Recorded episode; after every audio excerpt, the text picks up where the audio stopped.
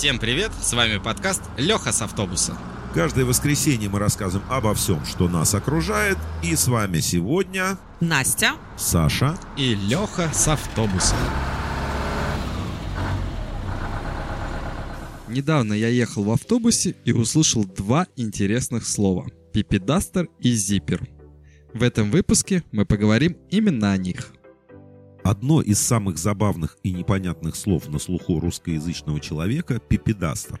Сейчас мы разберемся, что это такое и как вообще это может пригодиться. Наряду с пердемоноклем и фельдеперсовым слово «пипедастер» вызывает улыбку и уверенность, что ничего серьезного оно не может означать. А может быть вообще специально придумано для забавы – посмеяться.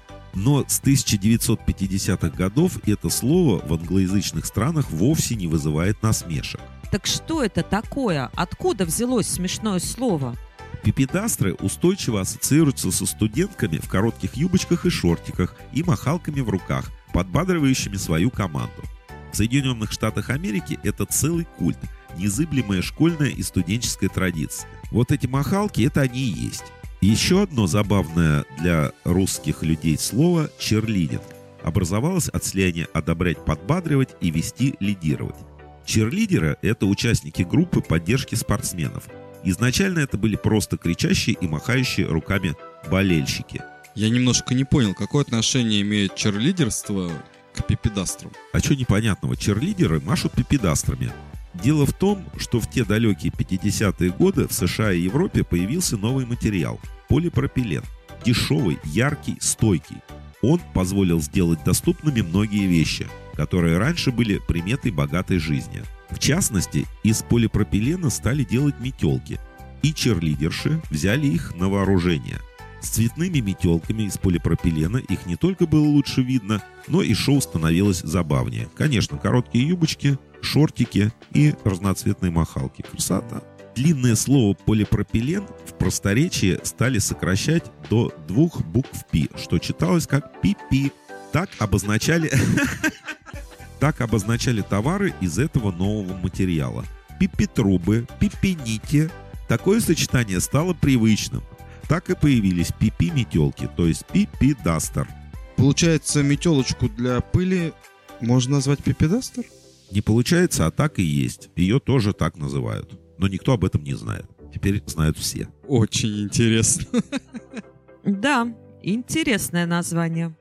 Даже если вам кажется, что пипедастер звучит как оскорбление, спешу вас заверить, что ничего такого под этим словом не подразумевается. Многим оно кажется смешным, поэтому его довольно часто используют по случаю и без. Но теперь-то вы знаете, что имеется в виду под фразой «не размахивай пипедастром».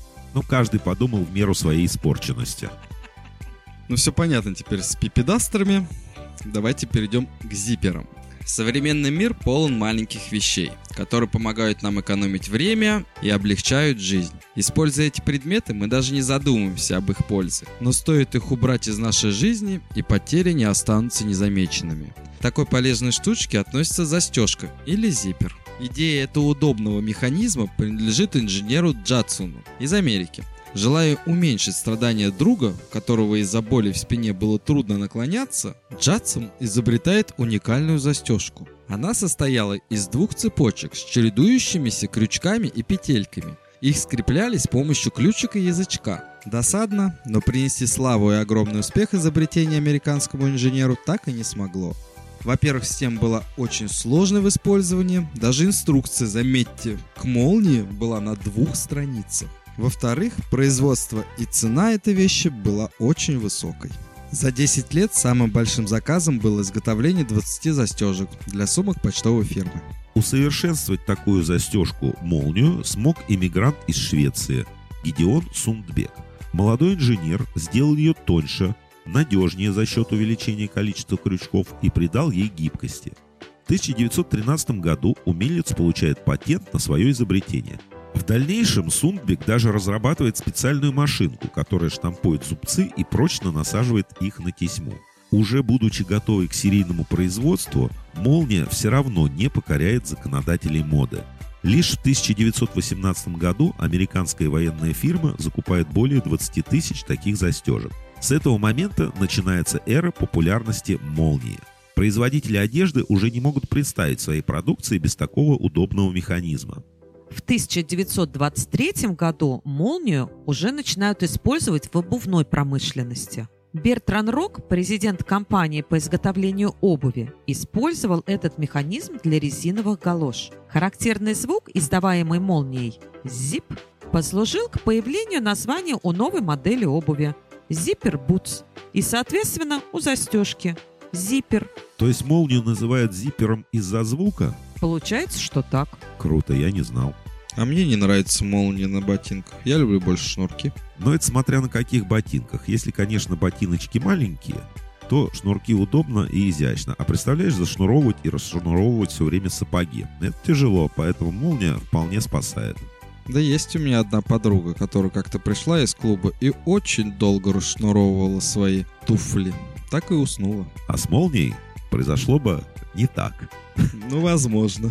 В 1937 году удивительная застежка покоряет весь мир. Модельер Жан-Клод ради эпатажа использует этот удобный механизм в ширинке мужских брюк. Но, к своему удивлению, ножса приходится по вкусу не только гламурной публике, но и обычным людям. Молния-застежка покорила и мир женской одежды. Ведь что, как не этот механизм, позволит сделать силуэт более элегантным – к тому же на женских нарядах застежка могла исполнять роль украшения. А на мужских что-нибудь прищемить. Не, ну это правда. А что, а что с этим поделать бывает? Японская фирма ИК, учрежденная в 1934 году, между прочим, она имеет более 70 филиалов в разных странах мира и является одним из самых крупных производителей застежек, ведь поставляет более половины всех молний в мире – Странами-лидерами по изготовлению этого механизма являются также Китай, Индия и Бангладеш. На сегодняшний день молнии бывают совершенно разнообразные. Есть большие, есть маленькие, с большими зубчиками, с маленькими зубчиками, с двумя застежками, разноцветные, многоцветные, в общем, какие хочешь. И на мой взгляд, это одно из самых полезных изобретений человечества, потому что всяческие высокие технологии, они где-то есть, но мы ими иногда не пользуемся. А молнией мы пользуемся всегда. В общем, подведем итог, друзья мои. Зиппер – это молния, пипедастер – это цветная метелка. Метите и застегивайте. А у нас на этом все. Всем пока.